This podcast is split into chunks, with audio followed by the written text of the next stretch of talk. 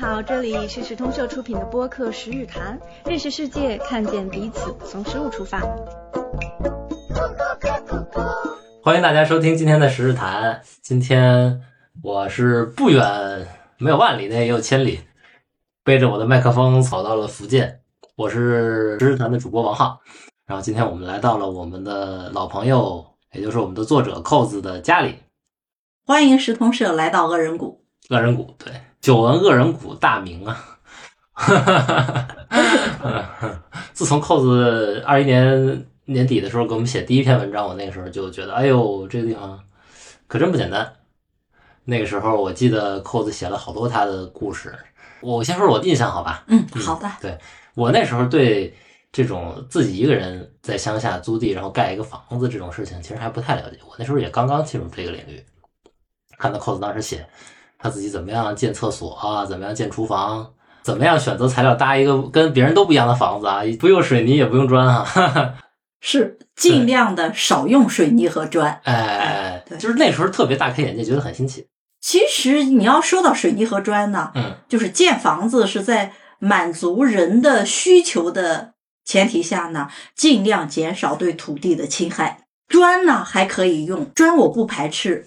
不排斥的是不用水泥砌的砖，嗯，这样一旦我离开这片土地，这个砖你轻松的把它取开，这个土地还是活的，嗯，但一旦你用了水泥，那对土地的侵害就是永久的，嗯，所以我这次来，我确实看到了您的很多设想，我感觉啊，我在我这个您的这这是地有多大？两亩。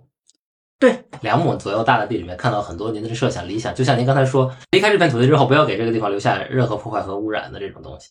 我觉得有很多设计，而且我来的时候，我发现您一开始说您有一间屋子，就是我们最开始这间大屋子，是啊，用这种一个是底下铺猪食网，对啊，然后边上用板材，对，说如果我们的听众对这段不熟悉的话，可以回去看扣子的文章哈，这个特别有意思。我今天去参观了这个屋子。然后我也发现您这两年有很多变化，跟一开始文章里写的也不一样了。除了这间房子以外，您又多盖了两间额外的房子。是对，您能不能跟我们讲讲，就是从最开始二一年写那个文章的时候到现在，恶人谷有什么新的变化？就说一说我这两年在恶人谷的这些变化，以及衣食住行。我们就从住这里开始呢。那当我有可能在一片土地上，从开荒开始，在这里建立自己的生活的时候，那真的本能反应的第一个就是，我有没有可能尽量减少对土地的侵害？嗯，那虽然我的第一个房子也是全恶人谷面积最大的建筑。这您的恶人谷也就两亩地，说的好像很大呀。是，对，就是面积最大的建筑就是四八三十二方，三十二平方呢。我的理想是尽量减少水泥对于土地的那种不可挽回的侵害。嗯，那就是用钢筋或者是方钢做柱子，嗯，立在土地上，嗯。那它立在土地上，然后把整个房子架空，那土地是可以呼吸的，嗯，它没有死，嗯，那这样呢？呃，尽管四八三十二平方，三十二平方大了点嗯，对土地的占用大了点嗯，但是我觉得呢，我还是能接受的。那呃，除了第一个前提是减少对土地的侵害呢，我还想尽快能住到土地上。就就能在土地上生活，那样呢，就选择了用最快的轻钢框架，上面搭一个板房结构，嗯，这是最快的。嗯，您今天跟我说说，您觉得其实这个房子也是有一些缺陷的，是，就是等于说是在九根钢柱上面支撑起了一个就是不透光面积三十二平方的一个板房，嗯。那我觉得我还是相对比较注意的，用了镂空的蛛丝网，嗯，透风透光，在蛛丝网下还可以种东西。嗯，但是呢，我觉得它的这个很大的一个缺陷，就是它占地面积太大。嗯，尽管那个土地还能呼吸，嗯，那个房子对我来说太大了。嗯三十二方，这是一个。那另外呢，就是镂空的这种设计，对于在呃潮湿多雨的南方来说呢，是一种非常合理的嗯设计，非常好。但是呢，就还有一个问题，虽然夏季这个房子在南方很通透嗯，不热，但是冬天的话呢，它就不保温，太冷了。对我我看见后边进的两个房子，其实都比第一间要小。是小，又特别是现在我们坐在这里的这个房子，保温性能是非非常好。这个房子呢，全部占地面积是十三平方米，呃，当然有水泥硬化，嗯有水泥硬化的就是二点三乘二点七，一个有小很小的客厅哈，对很小的，就是现在的这一个。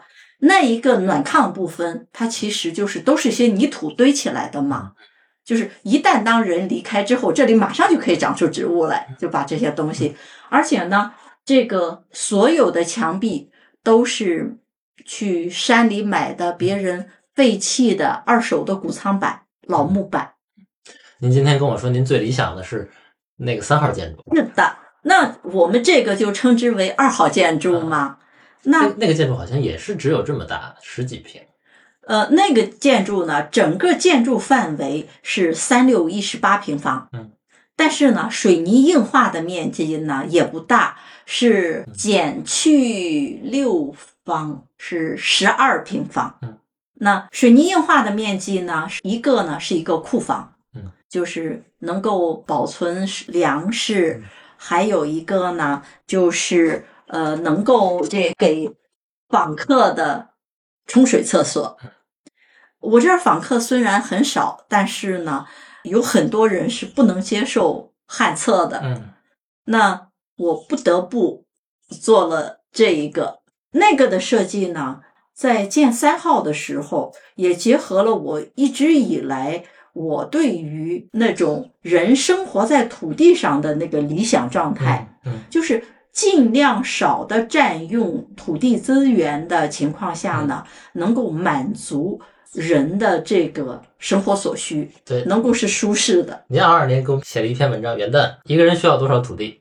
是的，是托尔斯泰的一个原来的一个小说的题目。是呃，今天我对这个东西有了新的理解。除了说一个人需要多少土地来来喂饱他，也存在一个一个人需要多少土地来建房子。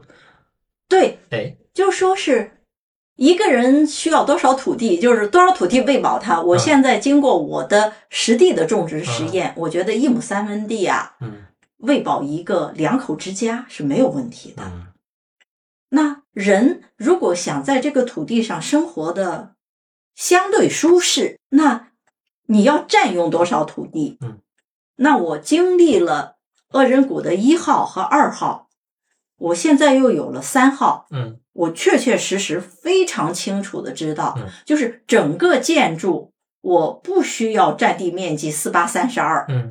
我只要三六一十八，水泥硬化的面积，我其实我现在是可以把水泥硬化的面积做到八平方，嗯。甚至还可以比现在再减少两平方，嗯。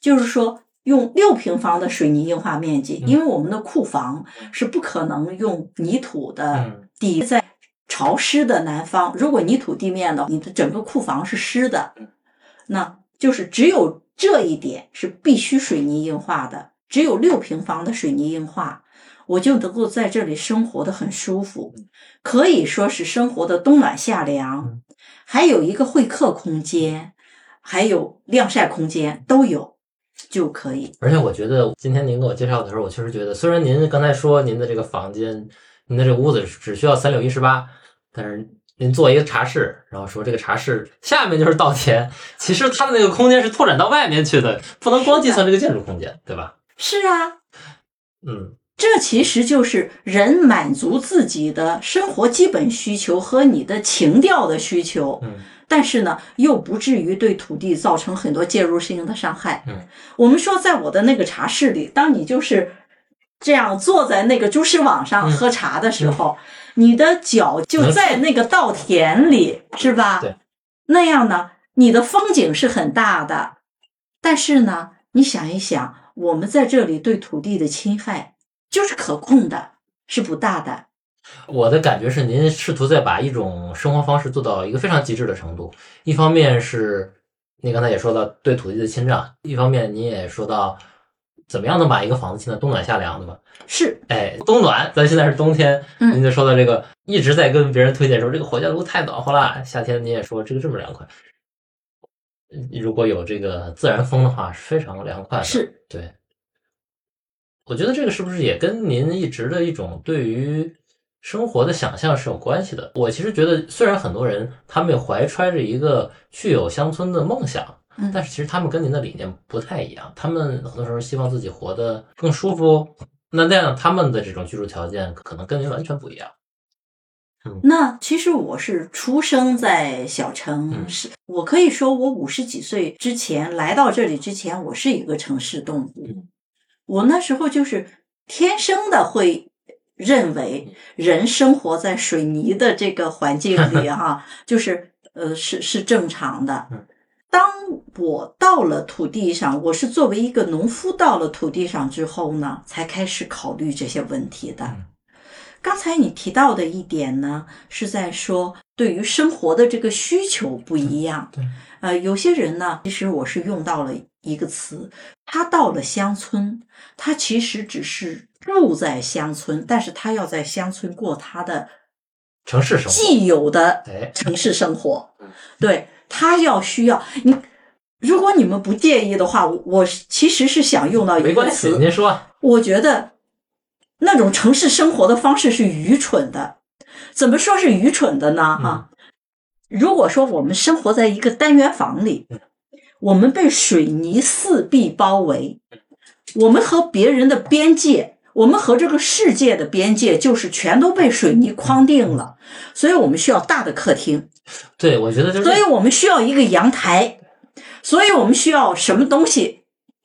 呃，我们永远都不觉得那个空间是足够的。对，是的，所以我们需要大的洗手间，我们还需要有什么会客的空间？我们需要书房，我们需要这个，我们需要那个，是吧？对，我们都是觉得是必要的。我越是有档次，我生活的有逼格，我要有多大的房子还才能配得上我的身份？对，人其实是这样的，是在这样想。但是当我到了田野里之后，很可惜，连续这两天你来这两天都是阴天，而且现在天又冷，所以我们要在二号在炉子旁边才能很舒适。如果是夏天，福建又有那么漫长的夏天。我真的是觉得人在房子里是件很愚蠢的事，真的。为什么呢？因为我生活在田里，我周边没有光害，来去自由的风，身边是青蛙在叫。我夏天我晚上游泳回来，我是不开灯的。我进了我这里没有光害，就是星星月亮照着。我就坐在那个外面，我是除了睡觉，我是不进房间的。我在外面，我就觉得，我当然我们需要有安全感，我们在一个房间里睡。但是呢，我所有的生活需求，我白天读书，我就是在那个棚子里，风是通透的，三十八度、三十九度我都不觉热，我没有电风扇呀。那么其他的任何时间。你都是很愉悦的，很舒服的。你举头是星空，嗯，俯身是稻田，耳边是蛙鸣，还能够看得到萤火虫。稍有常识的人都知道，萤火虫是在周边环境足够好才会有的。那我为什么要用四壁房子把自己框起来呢？我是不是到房子里才满足我的那些需求？是不是愚蠢的呢？嗯，所以。我觉得这种生活真是他让我重新界定了人和外界的关系。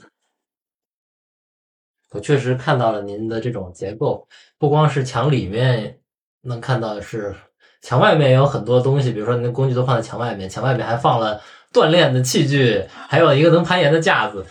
其实说明您有很多活动 是在室外做的，很有意思。呃，包括厨房是在室外的，对吧？灶是在室外的。嗯，哎，说到这个室外，我们就不得不提一下您的地。我们其实之前收到过一些您地里面的产出，始终上非常有幸哈。呃，收到过您寄的瑞典米。是。哎，您去年给我们寄洛神花，那时候我们全都被封控了。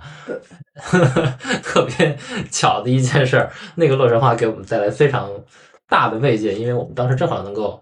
借助那个洛神花来做一点果酱啊，把它晒干做成干儿啊，是做手工很疗愈的。对，您可不可以说一说？因为我知道您的理想是在这片土地上自给自足，是您这个自给自足的梦想做到了百分之多少？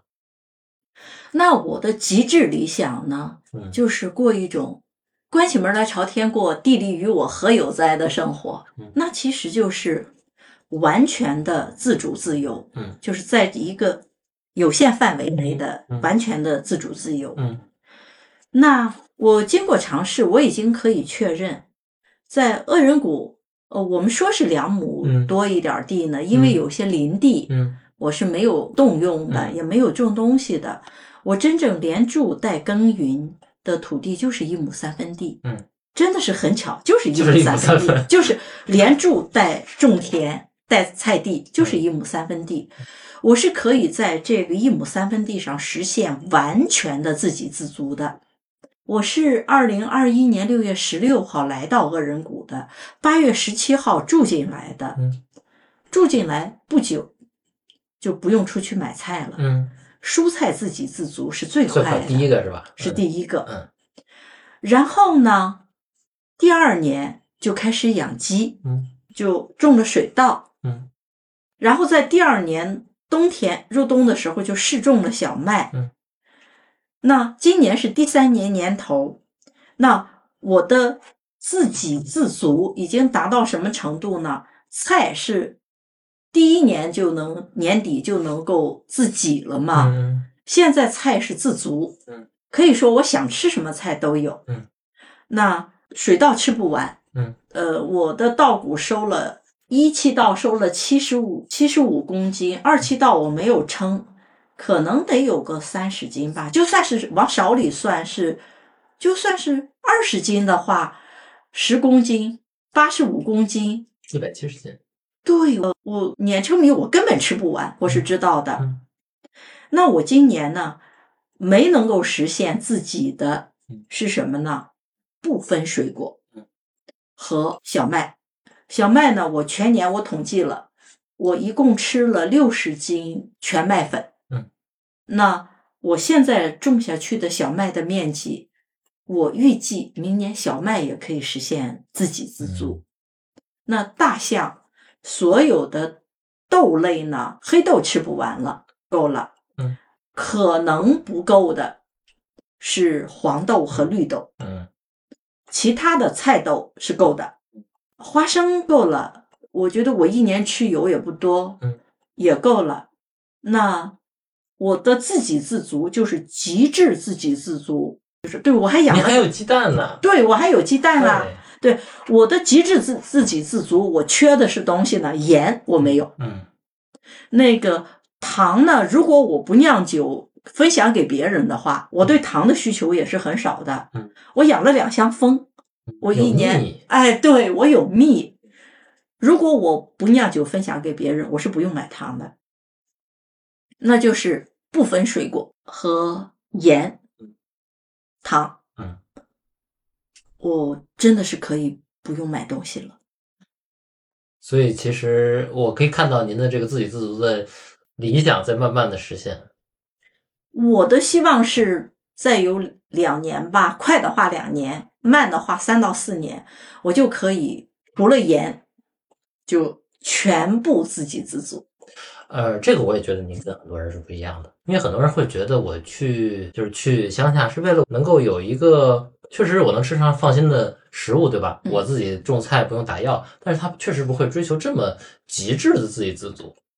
我追求自给自足，其实也是可以说是一个实验吧，嗯一个对自己的这个生命观念的一个实验。嗯就是我们聊的时候也提到了，我其实是有一定程度的末日生存危机的这样的一个人。那在二三十年前有这个想法，那时候是因为我的孩子还还小。现在当孩子都已经大了之后呢，啊，我不是基于一个母亲保护自己孩子能够在一一一一种不确定的未来能够保全生命的这么一种危机，而是呢，我就是因为每个人都追求自由，都有一个生命自主的梦想，嗯但是我就在想，我们人到底能够多大程度的实现自主和自由？嗯这种自主和自由，不见得一定是要我完全离开这个世界，跟他隔绝。我觉得我是一个现代人，嗯我基本上我任何一天我都离不开网络和电脑。嗯那这个电，当然我曾经就已经实验过用太阳能发电 满足我自己全部的生命需求，嗯我这是事实证明了是可行的，嗯没有问题的嗯。那我是在说呢，我们是不是要做成一种完全隔绝？不是。那么，比如说我对网络啊、对电脑的需求啊，嗯但是从另外一个层面，我们考虑，我们整个是不是人，现代人越来越不自主，越来越不自由，因为我们生活在一个无所不在的权力系统的一个编织起来的网中嗯。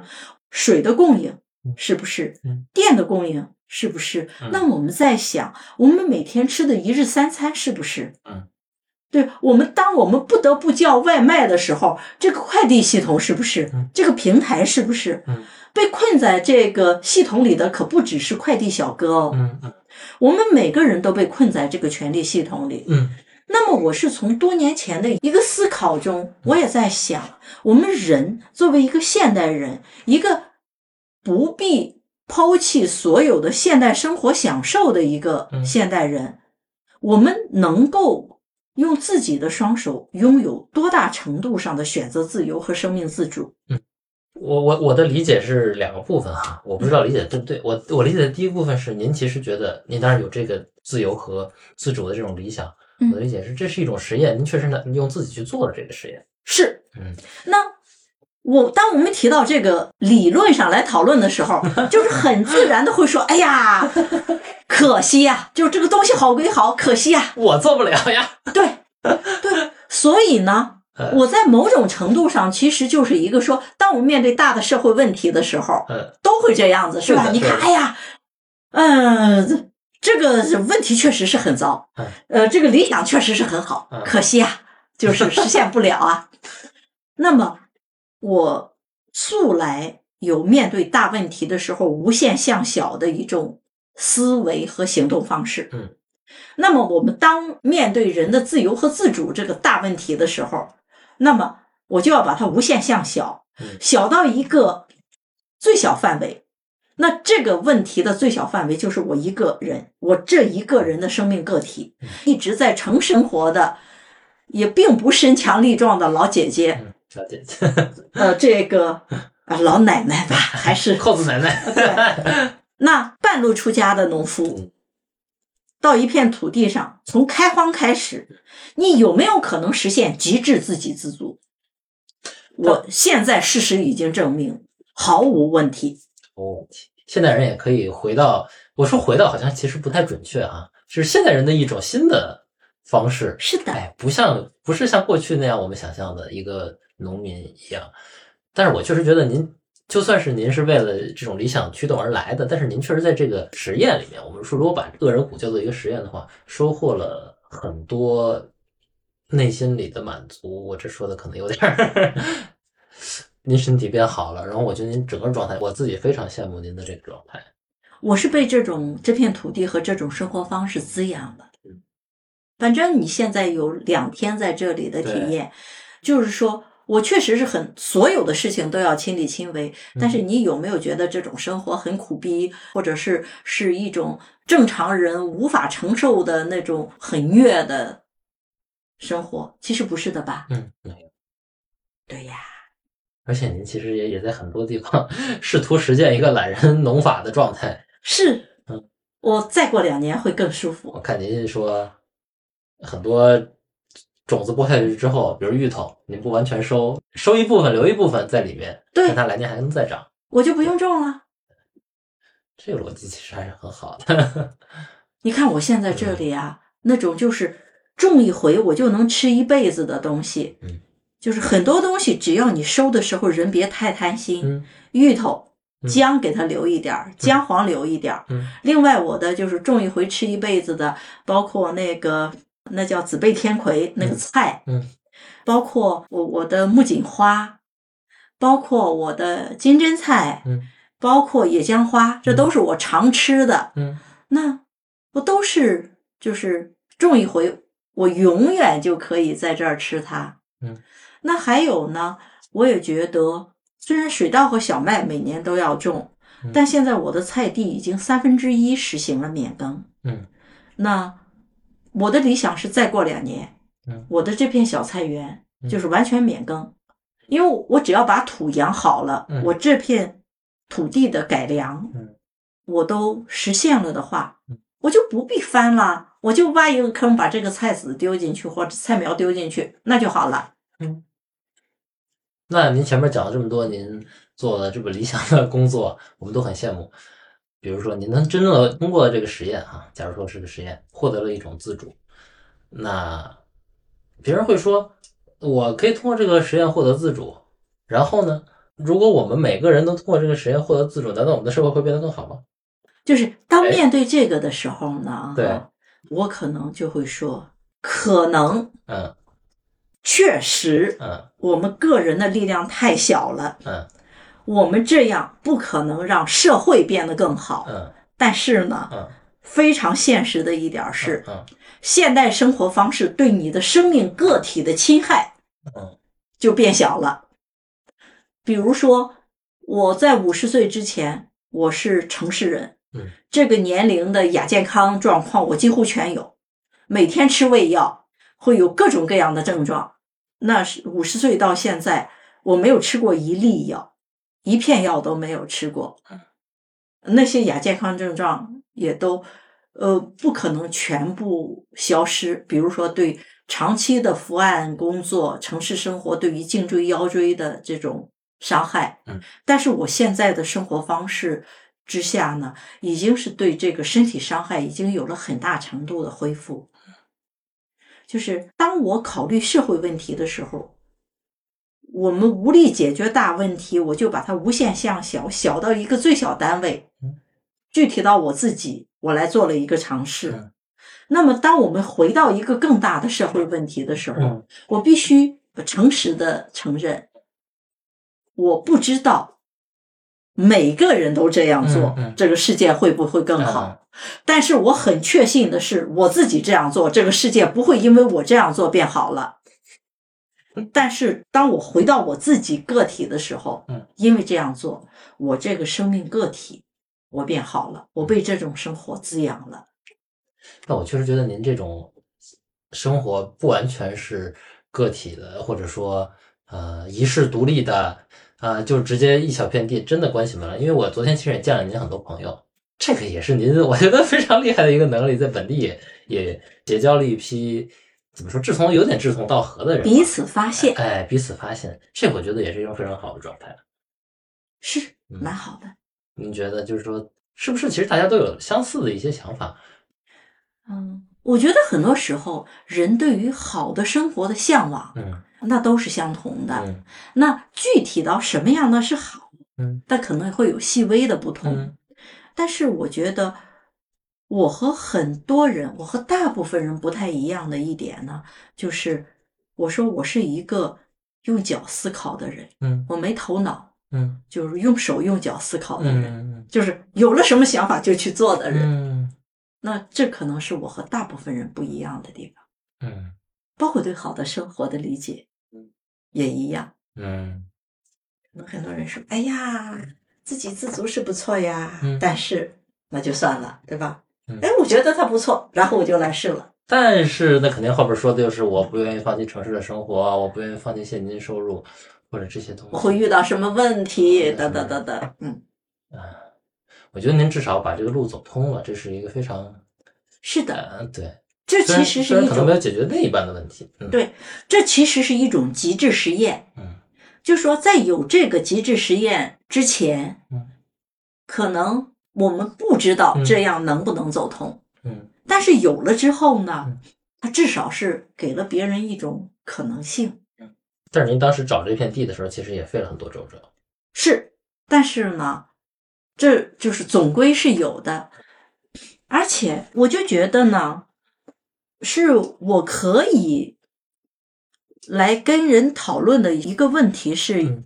我们其实有很多观念是被框定了、被限定了。嗯比如说像我，嗯呃，我出生在城市，如果我没有过这样的生活的话，嗯我的想象和现实人生都被框定在城市生活方式、钢筋水泥的方块房子里的。嗯那还有一个呢，当我们在想象别的，比如说我们想象农村生活，嗯，我们想象农场的时候，嗯我们其实往往是被框定在一个生产型、经营型农场的。哎对，这个是这个农场怎么赚钱啊？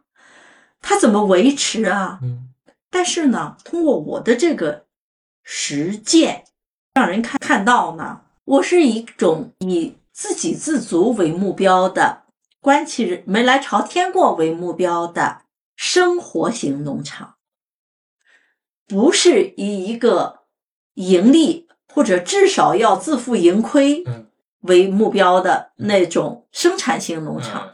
所以我对土地的需求是有限的嗯，就是我们说到了一亩三分地，那对土地的侵入也是有限的嗯，就是说是硬化不超过十平方，占地三六一十八平方的一个房子。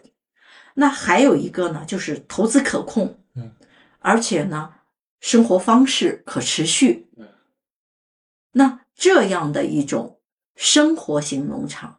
或者是叫我们叫生活型农业。我觉得我的这个生活的舒适程度，我现在我的舒适程度，我不比我在城市里差。绝对比城市高。我的舒适度，我的生活品质是不低于城市的。那投入也没有很大呀。其实我是可以说的，我就说吧所有的投入就是五十万之内嘛。如果试错再少一点，可能还能更少。呃，对我我们说说到具体房子那个一号，所有的投入加起来十万封顶，嗯，这两个都是五万封顶，就是所有的周边的东西啊嗯，水啊这些，呃，购买试错、请师傅搭棚，这两个都是五万封顶。也就是说呢，如果我是愿意共享我的这些图纸和技术的，嗯如果你有一个人家乡有土地，嗯，不用再一个人重新开荒进入土地的成本不用付的话，你要想住在田里生活，直接建三号的话，五万块钱，就是成本可控，嗯，你能够过非常舒适的生活嗯。当然，你想把那个房子再弄得好一点，那就是舒适程度极致提高的话，也就是十万以内，嗯，就能够搞定。我也觉得你有一个特别好的特质，您什么都知道一点儿，不管是建房子呀、种地呀，什么东西都知道一点儿。知道一点儿，很多人都很容易，特别是在网络社会里，我们很容易的 掌握知识。但是呢，你一定要做，在做的时候，你跟这个知识对话，才知道哪个知识哪个环节有问题，哪个地方你可以通过你自己把它生发出一些东西哎，来。您能给我们举个例子吗？呃，就说知道一点，比如说火箭炉吧，哎，你现在你你就享受到了这个火箭炉的好，我昨天一？进来我就觉得它特好，因为这屋真的比外边暖和太多了。是吧？您您昨天说这个火箭炉只需要晚上傍晚，今天说傍晚烧一会儿，对，一天都能热的。对对对啊，你你一天这这里头都都是好，而且它确实耗能少，嗯，对吧？嗯，呃，其他的都好，你是嗯看到了，对但是呢，这其实你就是就是刚才是说是人要跟知识对话，对在这个过程中，你才能知道什么样的知识哪里是有问题的，或者你能生发出什么东西来。对，那比如说火箭炉，嗯，因为火箭炉呢，我原来我也是，我只是从理念上知道，嗯哎，我觉得啊，就是很高大上。火箭炉是用火箭的那个 燃烧的那个那个原理，我一开始，对，是啊，但是它和我们就是从小看到的农村的柴火灶那个进柴和气的那个烟的那个东西是完全不同的，所以我们就会觉得这个东西可行不可行啊？这是第一个。当你从理念上接受了它的时候，就说我怎么样才能做到？你就觉得它太难了。我就是看网络资料什么呀，向人请教啊，因为我没有现实的看到别人在怎么烧、怎么弄嘛。然后，哎呀，我就觉得太难了。但是我总等也不是办法呀。然后呢，我就去年最冷，我冷的我都我觉得我快冷死了，我必须要动手了。那怎么办呢？我就在网上 我就下了一个东西，他就讲是怎么用泥巴和砖块搭建一个火箭炉，我就自己动手搭了一个。那其实就都是自己这样试出来的。对，一开始你都是觉得。你看，我现在我也好几个了呀。对，我自己手搭了一个，现在又拆了。然后这一个呢是土炕一个，嗯，大灶一个，还有火箭炉白窑是一个。那确实是，我觉得我通关就通在哪里呢？我自己用手砖和泥巴，就这三样工具，我搞成了第一个，点火仪式很好。好了，我对于火箭炉的那个迷信、那个畏难，哎，就已经消解了。然后我就开始动手做。做的时候呢，你就要买材料啊，什么呀？那可能你会试错，会多花一点冤枉钱。而且呢，还有很重要的是呢，我虽然动手能力强，但是我不是一个合格的泥水师傅。你必须要请当地村庄的泥水师傅来最终给你实现这个东西，你就要跟他有很多对话。嗯，当我把第一个做起来，点火成功，一试暖了。然后师傅也通了，师傅当时不理解是吧？一开始就是不理解，他再三跟我说：“你这样不行，实在不行怎么办？”那我就说：“反正材料是我买的，那个你工是算工钱，我砸掉重做，你的工钱我也照付。”嗯那这样子，当做成了第一个，我们就不存在磨合成本了。他也知道这东西能可行了，是。然后就全都没有问题了，那就是你就提到了那个就是知识，呃，对知识这个，那这就是一个知识的交互的过程。那是不是这个就极致完美了呢？也不是。那当我在给别人提建议的时候，我就会跟他讲，你的白窑可以怎么样做？你甚至有可能就是把这个取暖的和白窑都结合在一起。因为我一开始我不懂啊，我没有那么多的这个。积累的这种动手的这个知识，这就是一个学习的过程。那现在如果说再把我投放到一片荒地上，那我的试错成本，那我的建设速度，我花的钱就会比现在要少很多。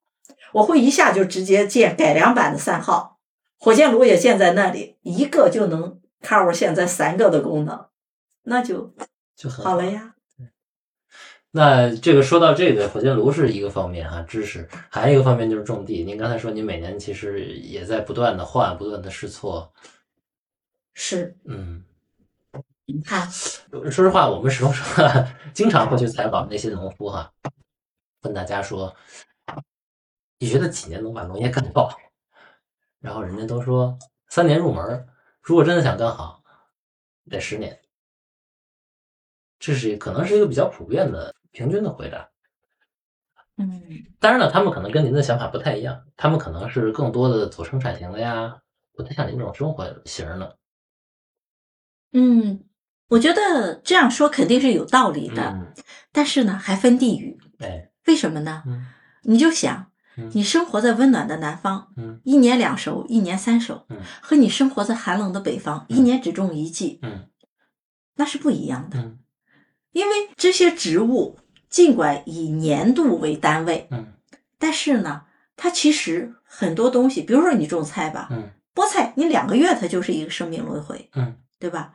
你用两个月你就能够，只要你用心，这个菠菜有关的，嗯，全部生命知识，嗯，那在温暖的南方，你一年你可以经历四次到几次，嗯，嗯，那我我选择福建这种温暖的地方，我讲一年两熟呀，嗯。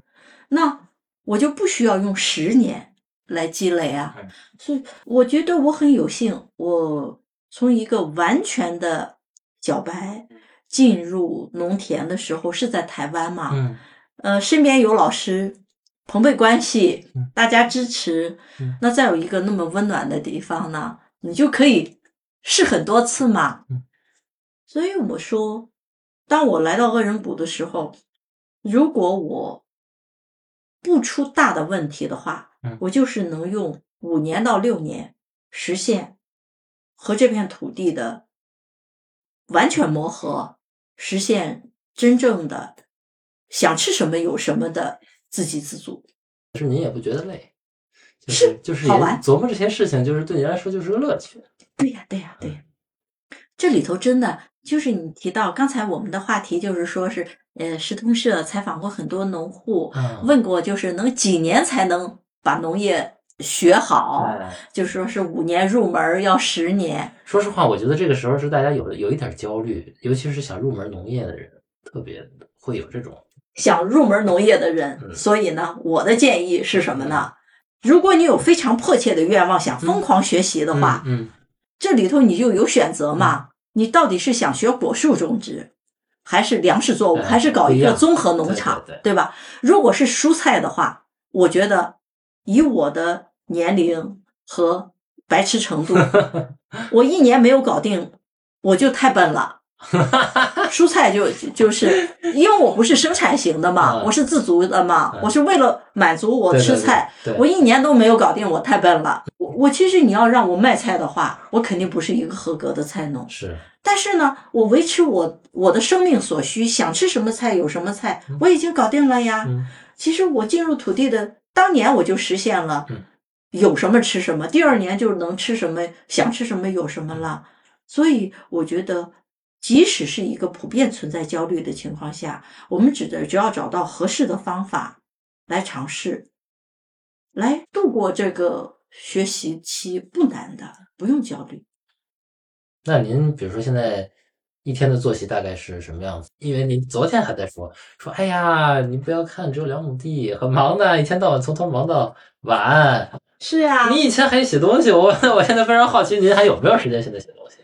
啊，你看吧，嗯，我就觉得现在就属于干农活不冷不热的天儿。嗯夏天最热的时候是不一样的。你看今年我不就又给石通社写了一组吗？嗯那是怎么办呢？其实我就是我现在的作息呢嗯是两种嗯，分极热的天和不冷不热的天。嗯极热的天是这样的，我一般都是六点钟，六点以前就起床，嗯就是那种老人作息嘛，慢跑一段，唤醒一下身体。嗯然后回来拉伸一下，动一动，嗯，然后就开始换上干活的衣服就下田。那夏天呢？如果是夏天很热的时候，你最多你不能太拼啊，太阳很晒啊，就是太阳极晒的时候，极致最热的时候，九点钟就要收工。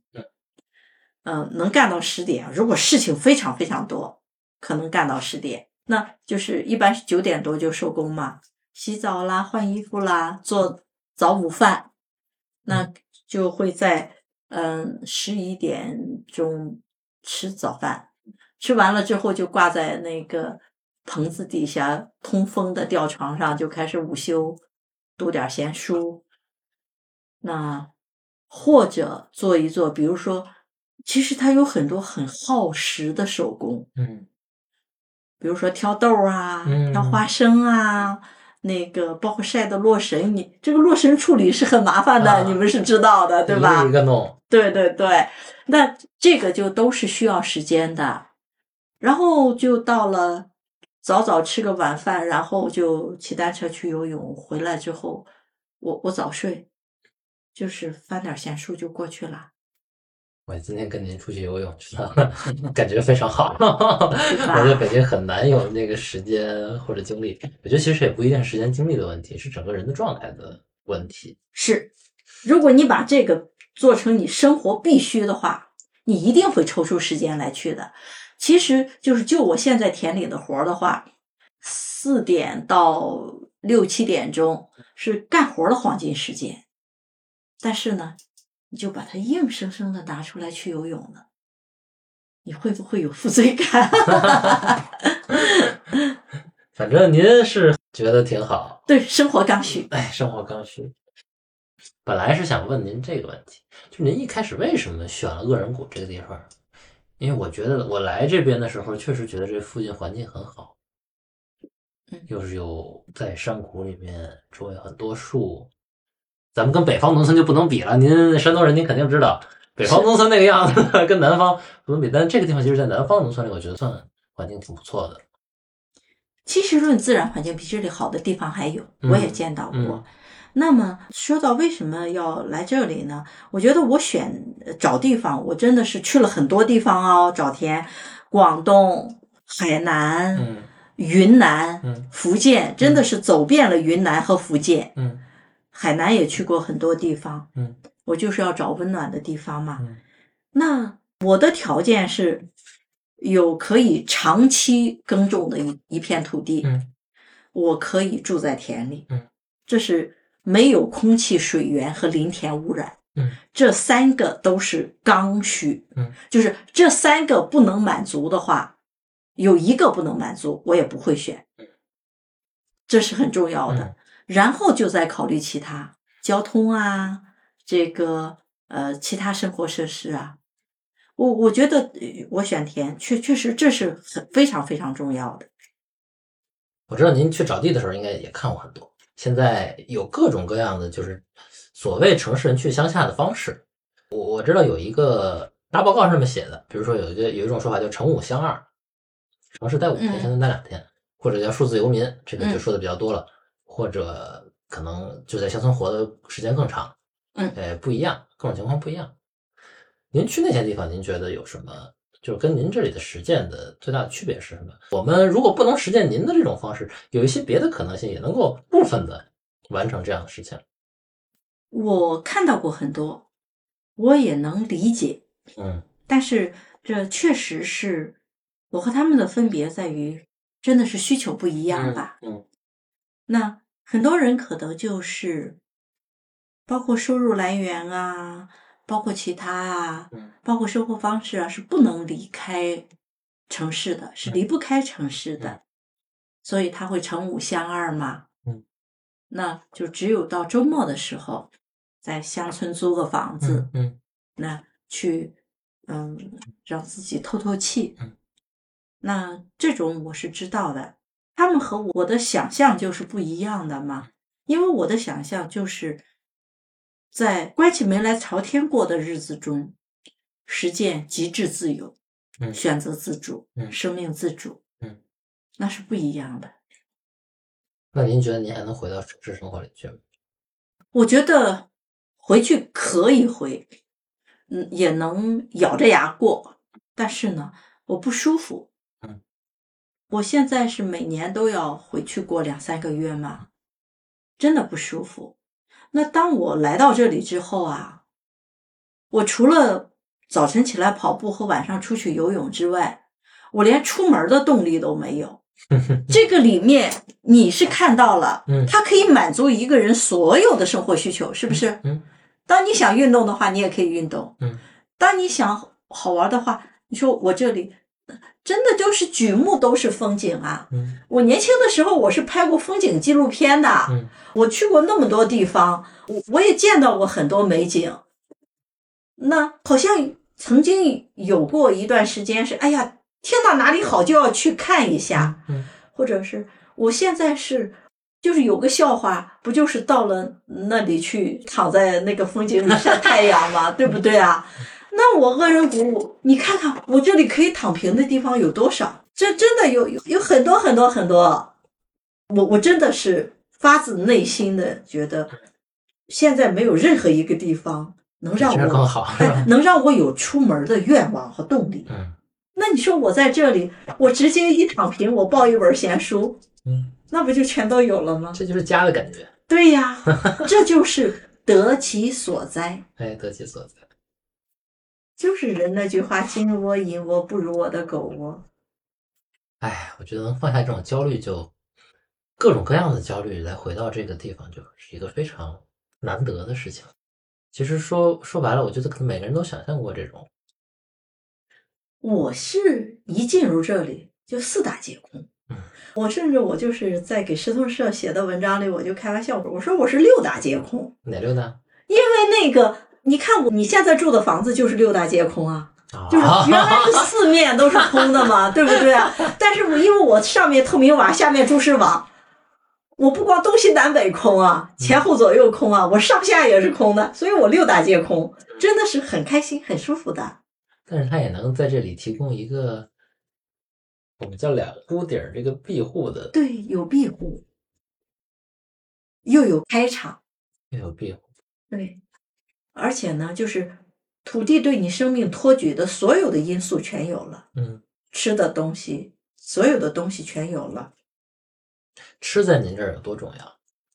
吃在这里有多重要呢？它重要的根本就不是问题。你看吧，我是到了恶人谷之后，我才不考虑那种下顿吃什么这种人生的终极问题。但确实，我觉得我每天都在考虑这个问题，因为如果我负责做饭的话，啊，对吧？我得去买菜。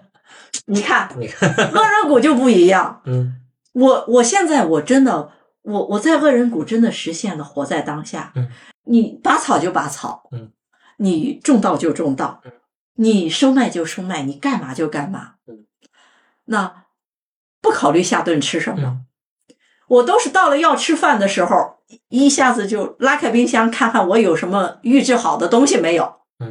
嗯，就是我们刚才那个话题。如果没有的话，就拎一把菜刀去田里打猎，碰到什么吃什么，你根本就不必考虑纠结，我都是碰到什么吃什么。而且你在我这儿吃了几顿了，你觉得我做的东西很难吃吗？也很丰富，就是样儿很多，每一顿你知道每一个碗里边有多少种植物凑成的这么一一一道菜。我假如说一道菜的话，嗯，这一碗粥里边很多种豆子。或者是这一碗汤里边有不同的，刚才最后咱们从那个揪揪了个野姜花来撒到锅里，是吧？好吃不好吃？好吃，就是对啊，简单的烹饪又好吃，那我干嘛操心啊？所以说，吃在恶人谷重要到了它一点都不重要的程度。这个那种非常理想的状况，就会让我纯纯粹的享受，我连买菜的时间都不用想，是吧？我什么也不用想。你你说我这儿吃的哪一种东西不是好东西？说好多人这么说，说你的鸡吃的都比我好。我说 当然了，真的是。你看我的鸡吃的都是我田里的东西。嗯，我今天特别幸运，扣子还送给我一些他，因为他要出门了，送给我一些他要做的预制的一些酱，那个九层塔还有。木槿花做的酱，就是啊。你说，当你吃这些东西的时候，你你还用考虑我下一顿吃什么呀？其实真的是在你吃的时候，就真的很丰富，万丰富皆我备。这丰富是不不是我在坐在一个水泥盒子里能想象得到？嗯，就感觉这个地里面有这么多种东西，哎，举目望过去都是能吃的东西，是吧？对，那就真的就是万物皆我辈。你看，我选这个，我选那个，就是我我去采这个花，我去采那个花。其实夏天的时候，有时候你真的会发愁的。木槿花的大出季节，它又没法留，哇，你就会发愁。你说这么多丢掉太可惜了，那怎么办？那就只好摘下来去喂鸡。哈哈哈。我我其实一直都是觉得，哎呀，我这特别想跟我们的观众描述出来扣子这种很非常好的一种状态，生活状态，然后心理状态也非常安稳的这种状态。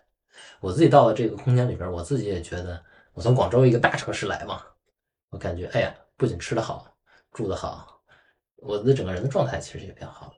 只能说，我们希望，如果听众您是一个在城市里面生活的人。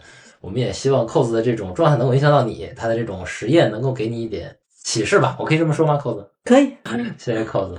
我们非常想看到你的这种自给自足的生活。然后，我觉得其实你在石龙社有很多很多的读者是很喜欢你的。我们后台其实收到过很多消息，他们就是会非常羡慕你的生活。我这次来了之后，我反正是有很多收获和感慨。所以也希望能通过播客这个形式，给大家带来一些扣子自己的表述。嗯，我也希望大家听了这种嗯表述之后呢，就是有更多的付诸行动。嗯，我觉得我在这里是在享受生命。感谢收听今天的播客节目，也欢迎在微信搜索“时通社”，关注我们的公众号，我们会在那里第一时间更新播客信息，还有更多精彩的原创文章和活动等你发现哦。